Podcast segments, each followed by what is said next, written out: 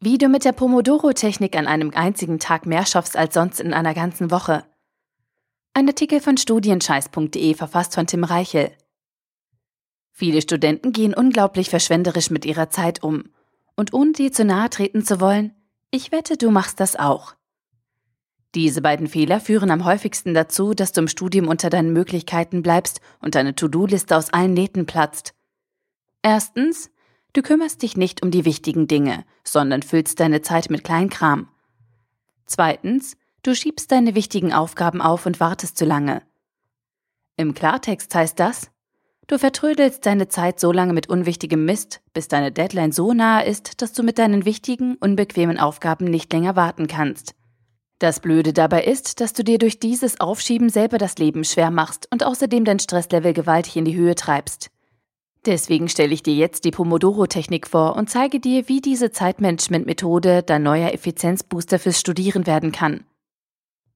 Was ist die Pomodoro-Technik? Die Pomodoro-Technik ist eine der modernsten Produktivitäts- und Zeitmanagement-Methoden und basiert auf dem Arbeiten in kleinen, aber dafür super effizienten Intervallen. Dabei teilst du deine Aufgaben in kleine Schritte auf und arbeitest dann fokussiert und ohne Ablenkung für ein paar Minuten an deinem Projekt. Du setzt dir eine zeitlich enge Deadline und konzentrierst dich nur auf eine Sache. Danach bekommst du eine kleine Pause, in der du tun und lassen kannst, was du möchtest. Durch die Kombination und Aneinanderkettung dieser Pomodoro-Einheiten wirst du in eine Phase versetzt, in der du ohne Störung an deinen Zielen arbeiten kannst. Und zwar ohne dich kaputt zu machen. Die kurzen Zeitintervalle lockern deinen Arbeitsrhythmus nämlich auf und die vielen Pausen sorgen für Entspannung. Woher kommt die Pomodoro-Technik? Die Pomodoro-Technik wurde von dem Italiener Francesco Cirillo in den 1980er Jahren entwickelt, nachdem er die Grundzüge bei einem kleinen Selbstversuch zufällig entdeckt hatte. Cirillo hatte viel zu tun. Viele verschiedene Aufgaben mit großen Deadlines, die erst in einigen Wochen endeten. Das blockierte ihn so stark, dass er sich nicht dazu durchringen konnte, mit seiner To-Do-Liste anzufangen. Überfordert holte er sich in einem kreativen Selbstversuch seine kleine Küchenuhr aus dem Schrank, die er sonst zum Eierkochen benutzte – stellte sie auf 25 Minuten und verabredete mit sich selbst, wenn ich es schaffe, in dieser Zeit konzentriert an einer Aufgabe zu arbeiten, bekomme ich da noch fünf Minuten frei. In dieser kleinen Pause kann ich alles machen, was ich möchte, ohne ein schlechtes Gewissen zu haben. In den folgenden 25 Minuten schaffte Cirillo so viel wie sonst an einem ganzen Tag. Und das alles wegen einer kleinen Uhr, die die Form einer Tomate, im Italienischen bedeutet Pomodoro Tomate, hatte und nach 25 Minuten klingelte. Das war die Geburtsstunde der Pomodoro-Technik. Warum ist die Pomodoro-Technik so stark? Bei der Pomodoro-Technik werden verschiedene Ansätze aus der Verhaltenspsychologie kombiniert, die eine effiziente und zielorientierte Arbeitsweise fördern. Das sind die Vorteile der Pomodoro-Technik. Das Zerteilen der Aufgaben in kleine Stückchen erleichtert dir das Anfangen. Die Fokussierung auf nur eine Sache lässt dich schneller und zielgerichteter arbeiten. Das Setzen von engen Deadlines sorgt dafür, dass du dich auf die wesentlichen Punkte konzentrieren musst. Das Arbeiten in kleinen Intervallen erhöht deine Motivation. Außerdem fühlt sich die Arbeit weniger anstrengend an. Die Durchführung vieler Pausen wirkt als Belohnung und gibt dir neue Energie, ohne dass du dabei ein schlechtes Gewissen hast. Diese Kombination macht die Pomodoro-Technik so stark und bringt deine Produktivität beim Studieren aufs nächste Level. So funktioniert die Pomodoro-Technik beim Studieren.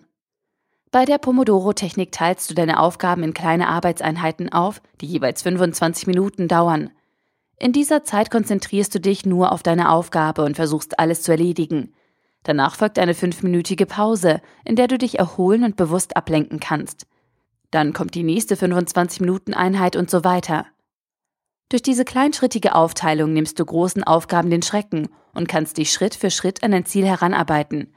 Die Deadline von 25 Minuten zwingt dich dazu, Nebensächlichkeiten auszublenden und die Pause nach jedem Arbeitsintervall motiviert dich zusätzlich. Mit diesen vier einfachen Schritten wendest du die Pomodoro-Technik für dein Studium an. Schritt 1. Formuliere die Aufgabe schriftlich. Was möchtest du tun? Schritt 2. Stoppuhr oder Timer auf 25 Minuten stellen. Das ist deine Pomodoro-Einheit. Schritt 3. Aufgabe genau 25 Minuten lang bearbeiten.